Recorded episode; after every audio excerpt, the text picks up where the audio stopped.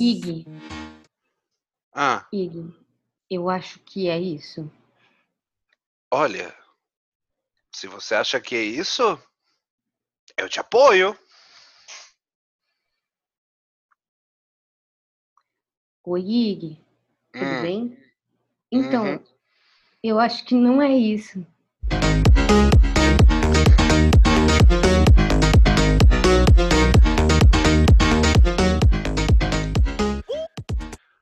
Bem-vindos ao Não é Isso, o podcast que nasceu da indignação de duas pessoas claramente exaustas. Uh,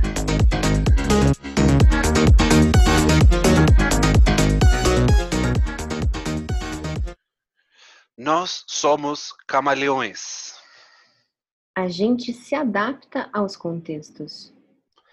Isso não quer dizer que a gente deixa coisas da nossa essência para trás. Ou que a gente se desconecta das nossas raízes.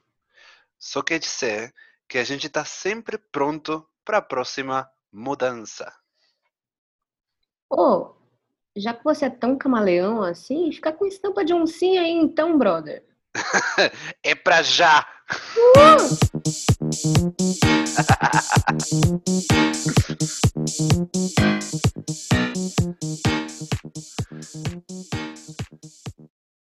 Não é Icers o tema Não é de... Não é Icers, eu amo o nome dos nossos ouvintes. O tema de hoje é mudanças. E essa palavra é muito ampla. Então, Hum, muitas coisas podem vir deste podcast. Mas a gente sabe que mudar é importante, mudar é complexo, mudar faz parte da nossa vida.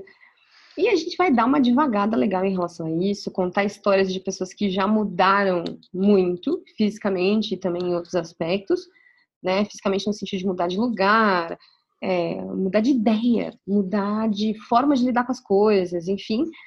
E se você já passou por várias mudanças, eu tenho certeza que sim, ou se você já está pensando nas próximas mudanças, chega mais.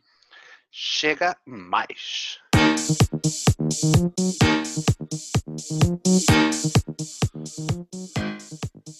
E hoje nós temos um incrível convidado, ninguém. Porque a gente adora mudar. Hoje, hoje somos só nós, Uhum. é, batendo aquele papo gostoso que a gente tem com frequência aí.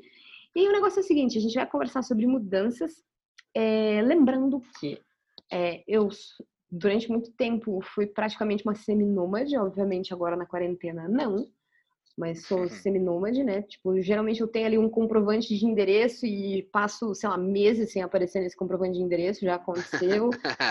E o Ig também já se mudou pra caralho. O Ig é uma pessoa que não é brasileira e mora no Brasil.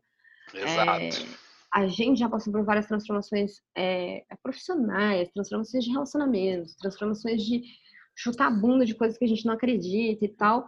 Só que a gente quer trazer também para o episódio de hoje uma visão sobre a necessidade de mudança e sobre a importância de algumas mudanças.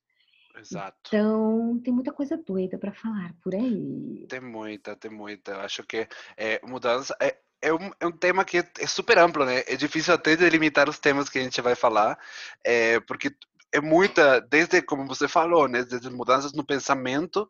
Eu sempre gosto de pensar nas, nas etapas que eu fui que eu fui passando como pensamento com diferentes coisas, né? Como eu pensava antes diferente, como eu fui mudando minha cabeça, me adaptando a, a novos conhecimentos. Eu acho que isso tem tudo a ver com como eu fui ouvindo novas pessoas, conhecendo novos profissionais, né, novos clientes e eh, relações. Mudanças também tem muito a ver com mudanças do ponto de vista físicas, né? Claro. Eh, como mudar um cabelo até mudanças tipo Uhum. emagrecer, engordar, eh, eh, tudo.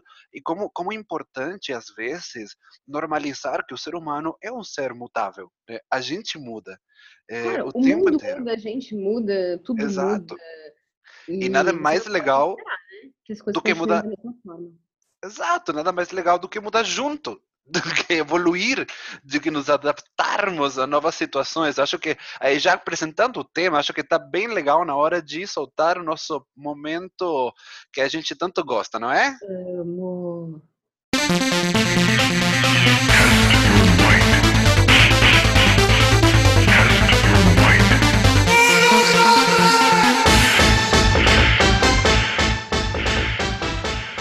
E é assim, na Fatality, só na Fatality, que a gente começa nosso momento catarse, momento põe pra fora os panos sujos e fala aquilo que te incomoda. Diga mais. Venho putaça, hoje eu venho putaça. Adoro! A nossa essência. assim, É, é, não, não é isso, nasceu de duas pessoas exaustas, mas no fundo a gente fala exausta só pra ser elegante, porque na real é putaça. É, o negócio é o seguinte, em relação a transformações, em relação a mudanças e tal. É, o que eu queria trazer para o momento catarse é a constatação muito triste e muito realista de que diante de tantas transformações importantes que a gente passou nos últimos tempos, é, transformações difíceis, transformações complexas, mas transformações relevantes, é, a gente chegou como humanidade num momento que eu acho muito complexo, que é um momento que, para mim, pode ser definido como essa era pós-verdade, onde os fatos importam menos que as estratégias. Os fatos importam menos do que a opinião das pessoas. Ah, o conhecimento importa menos do que o achismo. É, a forma como alguma informação é colocada e manipulada importa menos. O momento em que as cortinas de fumaça são tão comuns para que a gente não enxergue aquilo que realmente precisa ser visto e discutido. Eu acho isso muito triste que diante de tantas transformações importantes, diante de um momento em que a gente tem acesso à informação e a debates, a gente esteja nesse momento. E em relação a isso, a grande parte desse meu momento catarse tem a ver com a visão de que a gente a gente precisa começar a colocar foco naquilo que importa. Porque se a gente se permitir ser levado por essa era pós-verdade, vai ser muito mais difícil lutar contra ela. Uhum. Então, e isso é uma parada que eu converso com pessoas próximas, isso é uma parada que eu trago, sei lá, talk, entrevista, palestra, esses, esses bagulho doido que eu tô participando aí durante a quarentena, essas coisas online aí. Eu falo muito isso. Eu falo, cara, é, vamos tentar identificar quando as estratégias estão se sobrepondo ao fato, quando a opinião está se sobrepondo ao conhecimento, Uhum. quando, sabe? É porque muito disso faz parte desse momento muito perigoso que a gente está vivendo. A gente se transformou pra caralho e chegou nisso. E agora eu acho que a gente precisa olhar isso com um pensamento crítico e com atitude para conseguir transformar esse momento que a gente está. Eu sei que envolvem muitas coisas, mas é, é claro que é, quando a gente fala em comportamento, como a gente- quando a gente fala em sociedade, é, não faz muito sentido a gente falar, ai, mas a sociedade, cara, a gente é a sociedade. Aham. Então, a gente, eu acho que num primeiro momento a gente precisa olhar para essa transformação como uma coisa que sim temos responsabilidade. Claro, com certeza. Uma coisa que eu que tem tudo a ver com o que você estava falando, que eu sempre penso é, é, vamos falar quando a gente discute, quando a gente argumenta e tal, falar de dados e não opinião, sabe? Porque a gente vive num momento onde a gente está, de fato, eu sinto, muito poluídos da opinião de muita coisa. E muita opinião é, que é, é fundada do achismo, né? É uma opinião, e estamos vivendo um momento onde todo mundo tem a sua opinião, e é claro, todas as opiniões são válidas, mas essa opinião está sendo Porra, nem todas. nem Na real, todas, tem nem, várias que não. na real não, na real não, na real não, Te- retiro, é mudo, mudo o que eu disse para é não todas, não, mas é, tudo, muitas pessoas têm voz com redes sociais, o que for, né? Uhum. E, a gente esquece os dados, a gente E a gente deu voz a pessoas, não só pelas redes Claro, sociais, a gente deu claro. poder. Sabe aquela velha história de stop making eh, stupid people famous? A gente tem que Aham, fazer stupid people powerful também, uhum, exato, sabe? exato. É, Exato. porque eh, eu acho que assim, Trump e Bolsonaro principalmente o Trump, na verdade, sendo mais honesta, porque ele que puxou isso. O Bolsonaro veio um pouco depois e, e se alimentou muito da claro. forma como a estratégia do Trump foi conduzida. Porque nem criativo eu, babaca.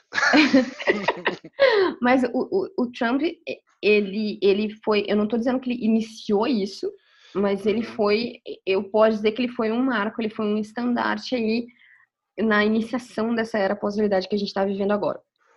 Nesse sentido, para entender o porquê que eu estou falando disso e por que que a gente precisa tomar um pouco de cuidado nessa visão da estratégia e, e, e de que sim somos manipulados, vou deixar já de cara, já no começo do podcast, a recomendação de um livro que eu já recomendei para muita gente. Vários amigos meus já leram. Pra vocês terem noção, eu não sei nem onde está a minha cópia desse livro, porque está circulando por aí. E eu já recomendei várias vezes nos meus stories no Instagram também. O nome do livro é Ganhar de Lavada. O livro é do Scott Adams.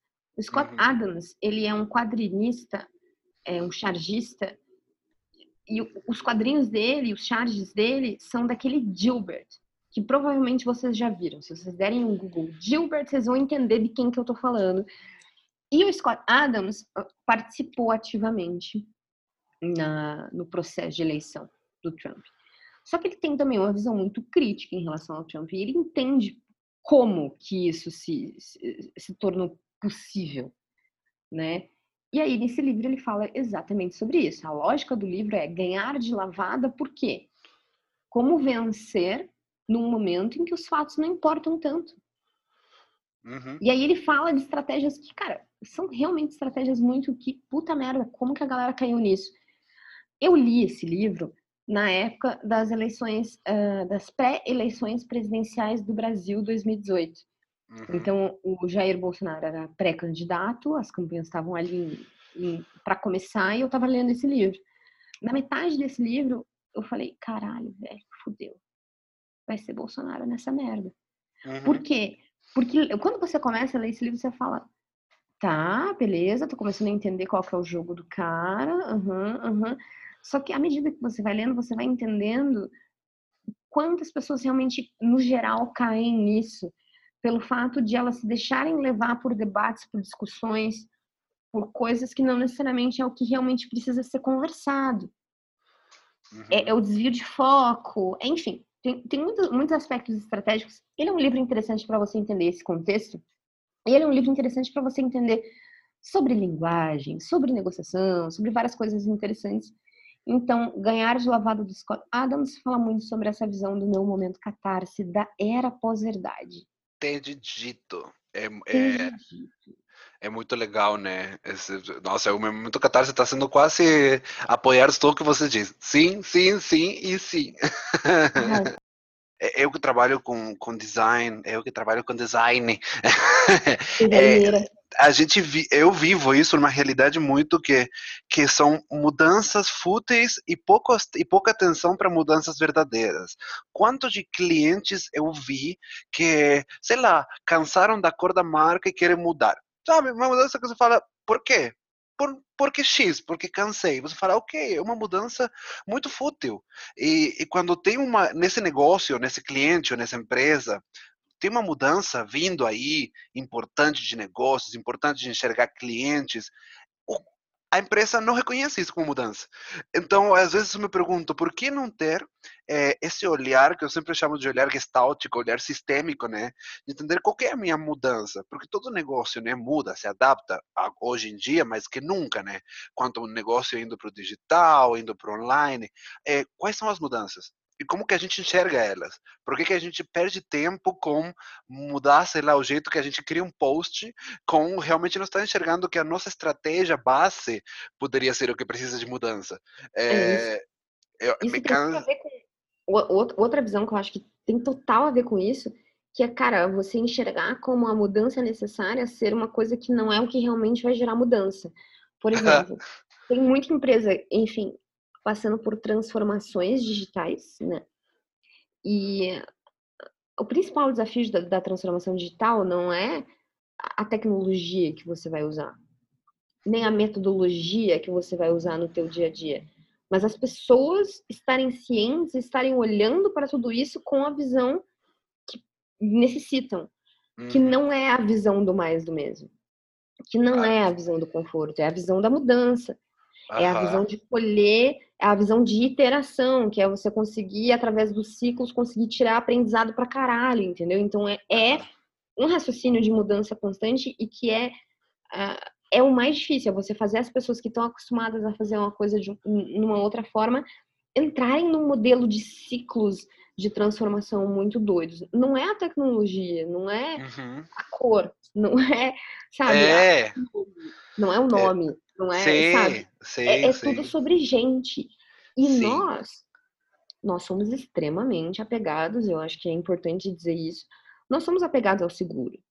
Nós somos Claro. doutrinados a querer não mudar, né? A Exato. conseguir alcançar um certo ponto para não precisar mudar. Mas somos Então- feitos para ser para ser adaptáveis. Somos feitos para mudar, né? Nós somos doutrinados para não, e para querer Exato. o conforto, para quando alguma coisa muda a gente sair correndo, né? Tem uma Claro. coisa um pouco instintiva nisso, de que, sei lá, se tem uma mudança aqui, opa, peraí, eu vou me esconder. É, Uhum.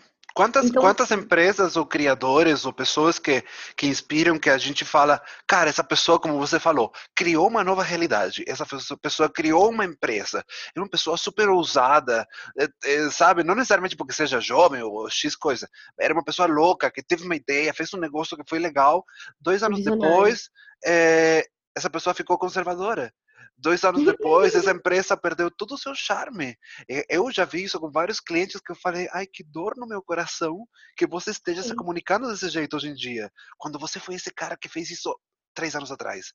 Então, Sabe, dessa vontade, desse chacoalhão, você foi uma pessoa que mudou você, as pessoas na tua volta, eh, você criou um entorno positivo por em muitos casos, e você está esquecendo disso. É importante a gente analisar as nossas mudanças e ser autorrefletivo, eu acho. E como negócio ainda mais, né? Nada mais triste que um que um negócio virar conservador quando no seu início não foi, né? Sei lá. É, e, e nada mais triste do que um negócio se propor a botar muita grana, muita energia e muito, muito intelecto É. em propor uma mudança que, na verdade, é uma mudança negativa. Aham. E isso acontece muito, né? E eu acho É. que isso tem de novo a ver com o, grande foco desse momento catarse, que é o fato importa menos Exato. do que a estratégia, do que, do que é dito, do que o discurso. E Uhum. eu acho que em relação à mudança, eu acho realmente lamentável que a gente esteja nesse momento, mas ao mesmo tempo tá ficando muito óbvio que a gente está nesse momento. Sim. Então pode ser que o fato da gente estar enxergando isso com tanta clareza seja o, o- o prelúdio de uma transformação do caralho, assim. Sim, Quem sim. sabe? Quem Sim, sabe, porque, né? porque quem estava buscando o status quo e a não mudança, de repente mudou. A nossa realidade mudou. A de todo Hum. mundo mudou. Então, isso faz pensar. Claro que não vai ser todo mundo, né, que vai pensar do jeito certo, mas, mas né, acontece. Acho que com isso a gente pode ir para o nosso momento, próximo momento, né? Yes. Vamos, dale.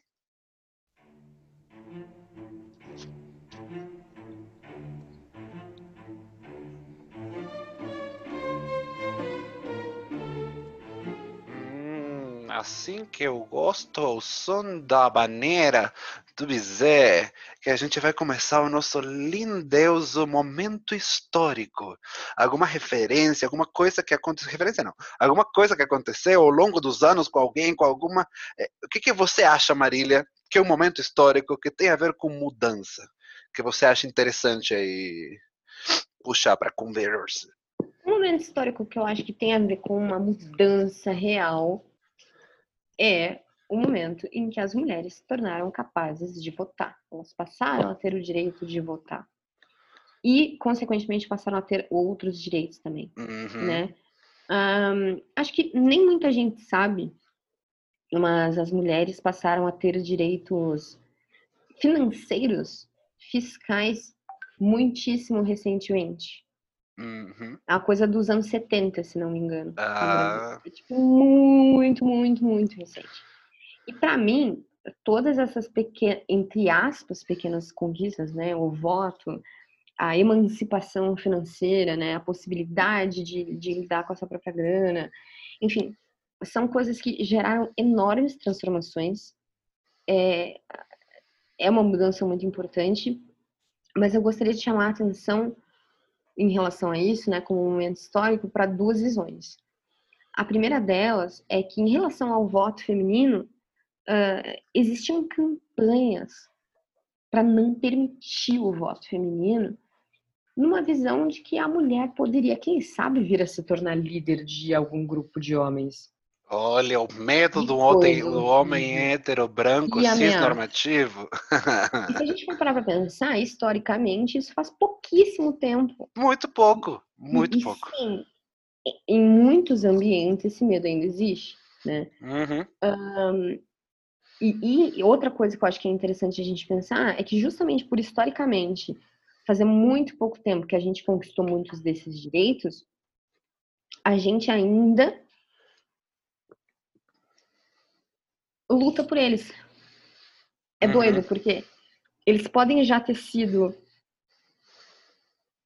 nos é, concedidos de alguma forma, entre aspas, né? Nós lutamos, eles não foram concedidos, eles não foram dados, nós lutamos por isso, mas a gente tem uma certa. A gente ainda. Nem de todos os ambientes a gente está conseguindo se apropriar ainda, não porque a gente não quer, Uhum. Mas porque a gente precisa, porque o, caminho ainda é longo, sabe? Então, acho que historicamente a gente tem uh, muitos momentos históricos que trouxeram esse, essa retomada feminina. E eu digo retomada porque eu acho que a gente nunca deveria ter sido né, minimizada, inferiorizada diante da sociedade, mas uh, o, o caminho ainda é longo. Mas se eu tivesse que citar um momento histórico de transformação, eu diria o voto feminino. Massa, massa. Nossa, é, e isso é uma bola de neve, né? Que veio trazendo muitas mudanças para frente que foram importantíssimas. É o que você falou no começo tem tudo a ver com o meu momento histórico, que é justamente é muito tem a ver com os anos 70. Porque, né? anos 70 foram anos onde se mudou muita coisa. Acho que foi, não me lembro em qual podcast, que a gente já falou, já falei anos 69 e 70, que estreou na, peça, na Broadway uma peça chamada Hair, que mudou os paradigmas para todo mundo sobre como que era o teatro musical, que não era essa coisa tão careta, tão cheia de joias, e tinha hippies pelados falando de amor e de sexo e de drogas no meio de um palco careta, como a gente sabe que é um nicho Broadway, né? É, e justamente nos anos 70 veio uma outra mudança, que, aqui que entra o, o, o Ignacio geek do, geek do teatro, a falar uma coisa que eu acho muito... Professora, professor de teatro. A professora... Atriz, ator. e tudo aquilo que me pagaram, prazer. É, é, é, que é uma a estreia de um musical que eu acho fantástico, recomendo. Já fica como dica, né? Momento histórico e dica, que é o musical Company. É um musical que mudou em que sentido? A forma que se enxergava as histórias mostradas no teatro. É, ele é um musical que não é linear, e sim conceitual. Então, o primeiro musical, de fato, cuja história não tem necessariamente um começo, meio e fim. Ele é um musical que é toda uma série de vinhetas que não são organizadas temporalmente. Que era uma coisa que é claramente muito fruto de outros pensamentos e visões artísticas dos anos 70 e até dos anos prévios a isso, mas esse musical define uma coisa de que ainda mais o teatro musical pode elaborar temáticas que não sejam careta nesse sentido, né? É, uhum. era uma coisa que a venda, para dar uma, uma, uma pré, um de como que era a venda, a, promoção desse musical, musical que fala sobre relacionamento e casamento. Você fala, uau, você assiste uma coisa fofa, de amor e tá, tá, tá, tá, tá. E começa uhum. uma peça não linear, que começa no aniversário de um cara que está se questionando como que é a vida de solteiro, e o musical fica jogando a realidade de ser solteiro, de ser separado, de ser divorciado, né, de ser, de ser casado, de ser feliz, de ser Sim. infeliz. É, é um formato de musical, tem até um número de tap no meio.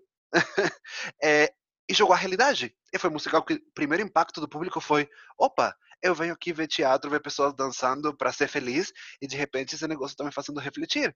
Não sei se eu gosto disso, mas isso é muito foda. Então por isso eu queria uhum. trazer esse, esse musical que ele, ele mudou. É, mudou que as, como as pessoas enxergavam é, certa arte e ele não é um musical que nunca parou de mudar. O, o compositor do musical chama Stephen Sondheim, eu amo, ele fez coisas como Sweeney Todd, entre outros musicais, é, e ele sempre fala que a realidade do, do teatro ele é gostosa por ser mutável, por ser sempre diferente.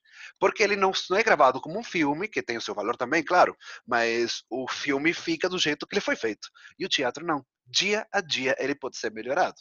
Todo dia vai ser. Se você for assistir a mesma peça todos os diferente. dias da temporada, você ser vai diferente. assistir. Você vai ter experiências diferentes. Exato. Uma temporada de 300 apresentações são 300 peças diferentes. Uhum, É, uhum. E com, em- com base a isso, uns anos atrás, uma- Olha como é poderoso você assumir isso. aham, Eu não aham, pensando se o dia anterior vai ser pior do que o dia X. é diferente. Não, eu tô entendendo, eu tô assumindo É, que é uma transformação constante. Isso é Exato. poderosíssimo. sim. E uns anos atrás, uma diretora, eh, Marianne Elliott, se não me engano o nome, ela chegou pro compositor, que já tá bem velhinho, e falou: Eu quero propor uma mudança nova no teu musical. Ele falou: Qual que é a mudança? A história vai ser contada do ponto de vista de uma mulher. Ele falou, como assim? Não pode ser, meu musical é construído em base do cara que se questiona isso. Ele falou, não, porque faz muito mais sentido que seja uma mulher. Porque uma mulher, quando chega aos 35 anos de idade, não é só sobre o casamento e as pres- pressões sociais do casamento. E ela fez toda uma argumentação, e ele falou, quer saber? Você está completamente certa. O teatro muda, e a minha peça foi feita para ela mudar. Eu E ele nem da- ouvi a argumentação dela e eu tenho plena clareza de que ela tá coberta de razão. Aí o musical inteiro virou de ponta cabeça, até por uma questão, sabe, técnica de partituras, que os tons Uhum. femininos são diferentes dos tons masculinos, então rolou umas putas de umas mudanças técnicas, digamos. E foi estreou com a Rosalie Craig em Londres, ingleses, né? Ingleses, mais uma vez, dando exemplo, é uma diretora inglesa, eh, estreou em Londres essa peça que mudou completamente de pés, ponta cabeça e faz muito mais sentido. Porque a- adicionou uma série de camadas que são uma série de questões sociais que a mulher de 35 a- e 30 e tantos anos se planteia, como filhos, casamento e tanta coisa que fez o musical ser tão mais rico. E ele fala nas entrevistas junto com a Marianne Elliott como é legal mudar. E fala, é por isso que eu amo teatro. E é por isso porque eu consigo que a minha peça seja cada dia diferente. E agora a mudança for grande. Então esse é o momento. Isso, isso me fez pensar muito na visão de que as mudanças mais importantes e que você tem essa sensação, essa sensação que você descreveu agora de como é bom mudar. Uhum, Essa sensação, ela é a sensação que você tem, geralmente, o gatilho para isso é uma crise. Você tem uma crise, você tem um uhum. problema, você tem uma questão, e você resolve passar por isso. Você- Uhum.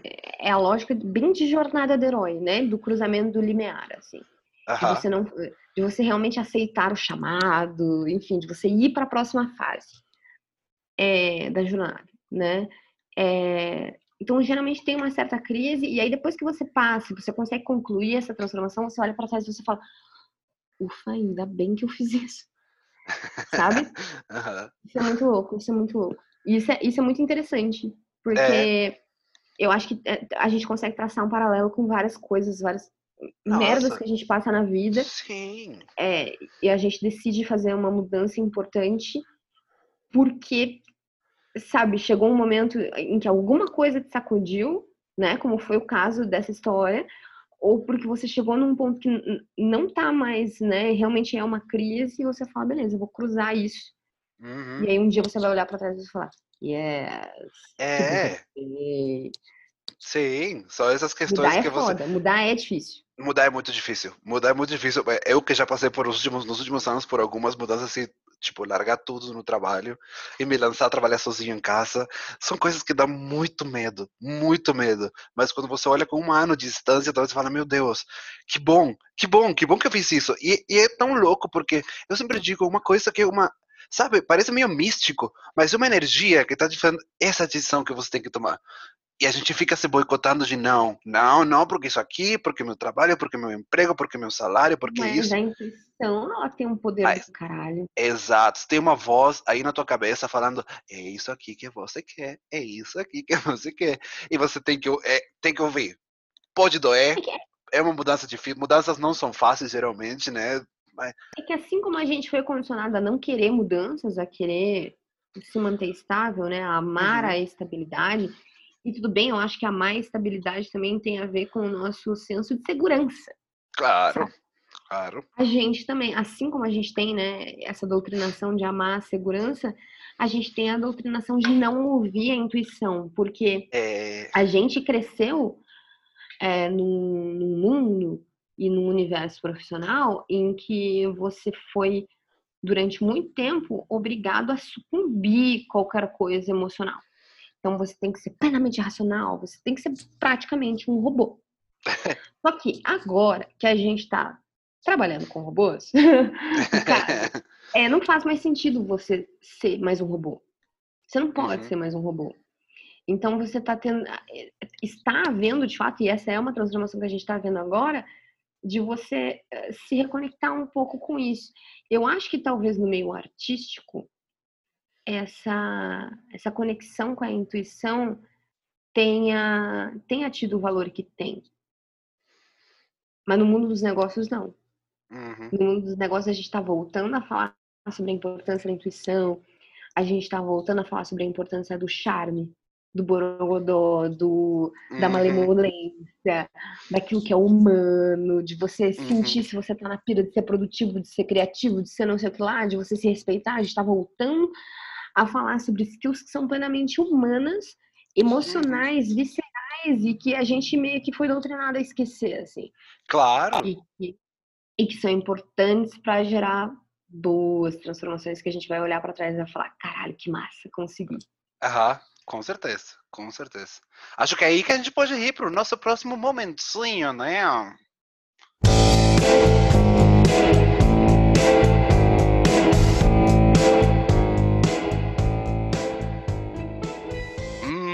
Como é bom um tanguinho aí para introduzir o nosso momento. Referências, insights, ideias, recomendações, diquinhas para o amigo. O que, que você tem aí, Má, preparado para nós?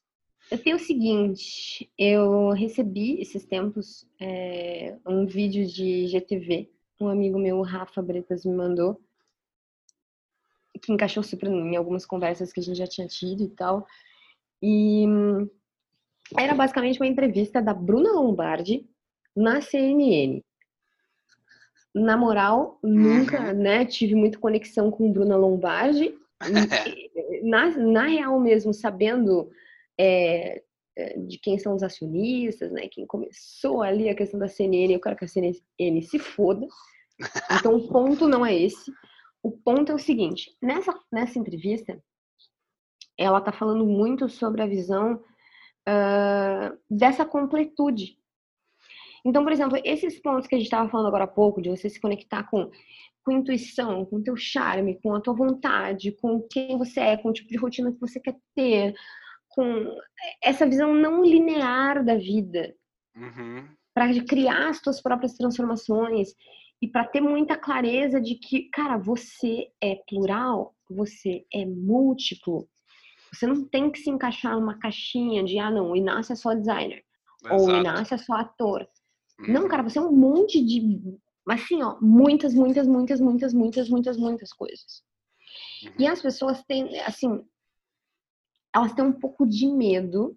E, cara, eu acho que é perfeitamente normal, porque, particularmente, eu já tive muito medo de explorar coisas que eu sou, uhum. né? De colocar coisas minhas na rua. É... E aí, a, a, ela tá falando muito disso. E ela trouxe um, um poema do Fernando Pessoa, usando o seu pseudônimo Ricardo Reis, que é amplamente conhecido mas que encaixado nesse contexto que ela deu, que é o contexto de, cara, você é muitas coisas e você pode explorar muitas coisas, e a partir do momento que você explora tudo que você é, você se torna capaz de criar transformações que fazem sentido. Você se torna capaz de se conectar mais com o seu lado, que é tal coisa, e em outro momento você vai se conectar com o seu lado, que é outra coisa, você vai criar transformações no meio do caminho e você vai trazendo toda essa bagagem. E o importante é que você não se você não deixe de dar valor para uma coisa que você é, porque hoje, de repente, o que te dá sustento é uma, uma outra coisa. Uhum. Sabe essa coisa de, ah, não, eu, é, não, mas eu, eu não sou isso. Eu sou, sei lá, empresária. Eu não sou criativa. Eu sou designer. Eu não sou, eu, eu não sou ah ator. Sabe essa coisa de, ah, não, eu tenho que escolher um caminho. Não, caralho. Não. Você tem que abraçar quem você é. Exato. Para conseguir fazer as transformações que realmente vão, vão acolher a você mesmo, né? Uhum. A conversa era muito sobre isso. É, e aí ela trouxe esse poema do Fernando Pessoa, que é super conhecido, mas que trazendo nesse contexto, eu falei, porra, aqui do caralho, é verdade. Para ser grande, ser inteiro.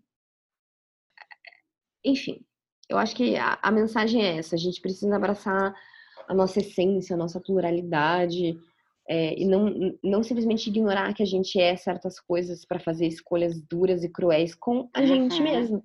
Uhum. Quando a gente resolve fazer mudanças, façamos mudanças que são gentis com a gente. Exato. Inteiramente. Somos plurais, somos lindos, somos diversos e somos maravilhosos, né? então, falando isso tão bonitamente, eu acho que a gente falou muito. Falamos bonito, falamos muito, não é?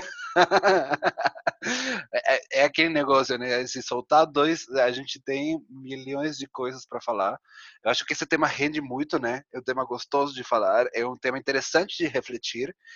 E com isso. É muito te... amplo, né? Então, Nossa. acho que a gente vai ter parte 47 sobre mudança. Nossa, porque tem, tem, tem muita coisa que dá para falar, mas também não podemos fazer um podcast de 24 horas, né? A pessoa já terminou de lavar ah, os voz, é, já vai, vai começar a sonhar com a voz da gente, eu acho legal, comecei a sonhar com a nossa voz. Uhum. É, vamos direto para o nosso último pedacinho desse podcast sobre mudanças.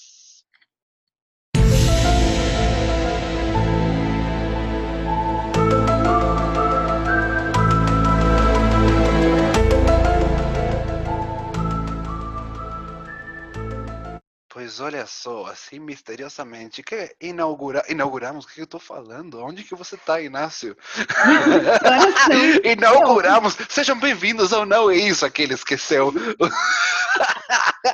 é, assim que a gente vai para o nosso momento amado, querido, momento teletransporte, que hoje eu tenho um, aqui já para começar falando que o momento teletransporte, momento que envolve muitas mudanças minhas e de uma amiga minha. Olha que louca essa história.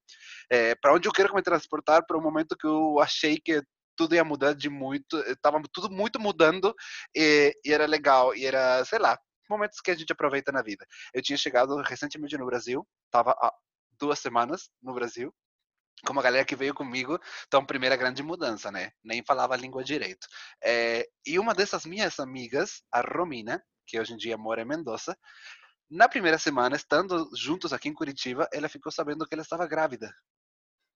E ela fazia tempo que ela queria ter filho. Então, tudo aquilo que foi momento de tipo, uau, você conseguiu um intercâmbio, foi para o Brasil, chegou e ela, aqui ela se sentiu mal, ela falou, vai comigo na farmácia, pega o teste, porque eu, eu sinto. E ela estava grávida. Imagina essa mudança de vida dessa pessoa. É... Gravidez, né? Filho, eu acho que é uma mudança poderosíssima Nossa. na vida, né? E, e, o louco é que ela tinha, ela estava por um processo de autoaceitação, porque se não me engano, muitos médicos tinham dito para ela que ela não podia ficar grávida. E ela ficou sabendo disso aqui. Então, imagina todo o background. É, a questão é, um mês depois, ela voltou para a Argentina, não terminou o seu intercâmbio. Hoje em dia, a Olivia tem seis anos, mais ou menos, que, que é a quantidade de, de anos que eu estou no Brasil, então é um belo parâmetro, né? É, então, isso eu acho que é um momento teletransporte, momento um momento fofura. Que eu mando Muito, super... meu Deus, que amor. Porque Imagina essa quantidade de série de mudanças. Eu já estava louco só por ter mudado de país. Imagina que era, tinha mudado de país para estudar e ficou grávida. E ficou sabendo que estava grávida. É, enfim. Eu acho que ficar, ficar, sabendo que vai ter um filho, ou decidir ter um filho, ou ter hum. um filho, adotar um filho. É. é cara, é, eu acho que é uma das mudanças mais poderosas que pode acontecer na vida de uma pessoa, assim. E por isso que quando você falou, ah, ela descobriu que ela estava grávida, eu falei, porra, porque, cara, é uma paulada de uma mudança. Você querendo, né? Você desejando o filho, ou você uhum. não desejando. Ou você não vai desejando. Vai ser sempre uma mudança, vai ser sempre uma mudança intensa, assim. Sim, é, sim. Descobrir que tá grávida, né? Depois quando você tem o um neném, depois, cara... É, é, e, e, depois as mudanças e essa criança crescendo contigo, enfim. Eu não filhos, essa, mas essa... eu acompanho, né? Crianças, eu tenho um sobrinho, eu acompanhei desde... Igual você, desde o teste de farmácia. É... é tenho amigas também que são mães é, e, e, também com histórias muito diferentes, diferentes, mas a mudança é o aspecto mais crucial, é. né, dessa relação sempre. E sem falar o louco que a gente se esquece como o ser humano é mutável, né? Pensando, voltando para porque, porque a gente se acha super estabilizado, aqui é o meu negócio, tá, tá, tá. Quando, olha para uma criança, olha o que é uma criança de um ano para dois anos, para três anos. Uhum. Quando ela começa a falar, eu acho isso muito louco. Duas semanas que você não vê o, o filho da tua amiga, da tua, e essa, já é um ser humano diferente.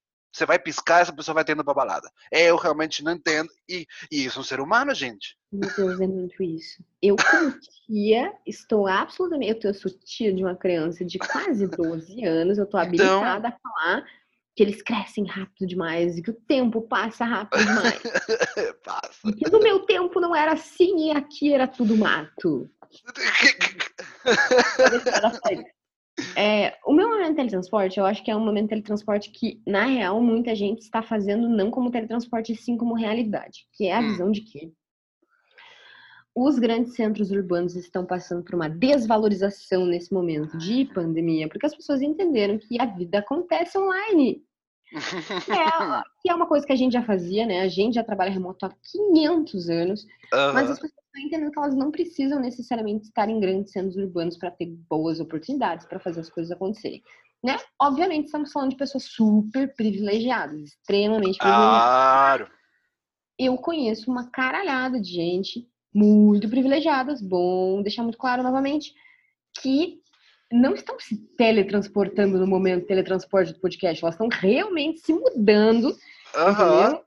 E eu confesso que, porra, velho, faz muito sentido. Então, nesse momento, o meu momento de teletransporte seria: gostaria de me teletransportar para estar quarentenada em um lugar que fosse muito mais gostosinho, perto da natureza, mais tranquilinho, com internet uhum. boa. É então, isso que eu ia falar, um, um bom Wi-Fi. É, um bom Wi-Fi, mas assim, por favor, um, um barulhinho de mar, umas uns passarinhos. Então, uns passarinhos, entendeu? Eu tô, realmente, assim, estar quarentenada, sem poder viver o que uma cidade oferece. Uhum. E sem poder também viajar para. Porque eu sempre fui essa pessoa que, ah, vivi intensamente a cidade, mas assim, você piscou, eu tô no mato, você piscou, eu tô na praia, você piscou, eu tô no deserto. Eu sempre fui essa pessoa. E agora não dá para fazer. E aí, se eu pudesse fazer uma escolha, eu estaria bem mais perto da natureza Muita gente está fazendo essa escolha agora e acho que esse movimento também é um movimento de mudança. Né? As pessoas uhum. estão se mudando, está rolando um êxodo da, da, da, através dessa desvalorização dos grandes centros urbanos. E nesse momento, olha, eu realmente gostaria de estar bem, bem pela ducha num matinho, numa As pessoas já devem estar acostumadas a que nossos momentos de teletransporte geralmente envolvem muita natureza e pouca roupa, né? Cara, total. Porque assim, frio e, e, e concreto não faz muito sentido para mim, entendeu? E, isso, e, eu acho que assim, ó, fica aqui como, como, como já que a gente tá fazendo um episódio sobre mudança, para encerrar esse episódio sobre mudança, hum. eu acho que eu vou plantar aqui a ideia de que a minha próxima mudança vai ser uma mudança para ficar um pouco mais conectada com tudo isso. É, Olha. É, natureza, natureza e pouca roupa. Arrasou. Jogando aí pro universo.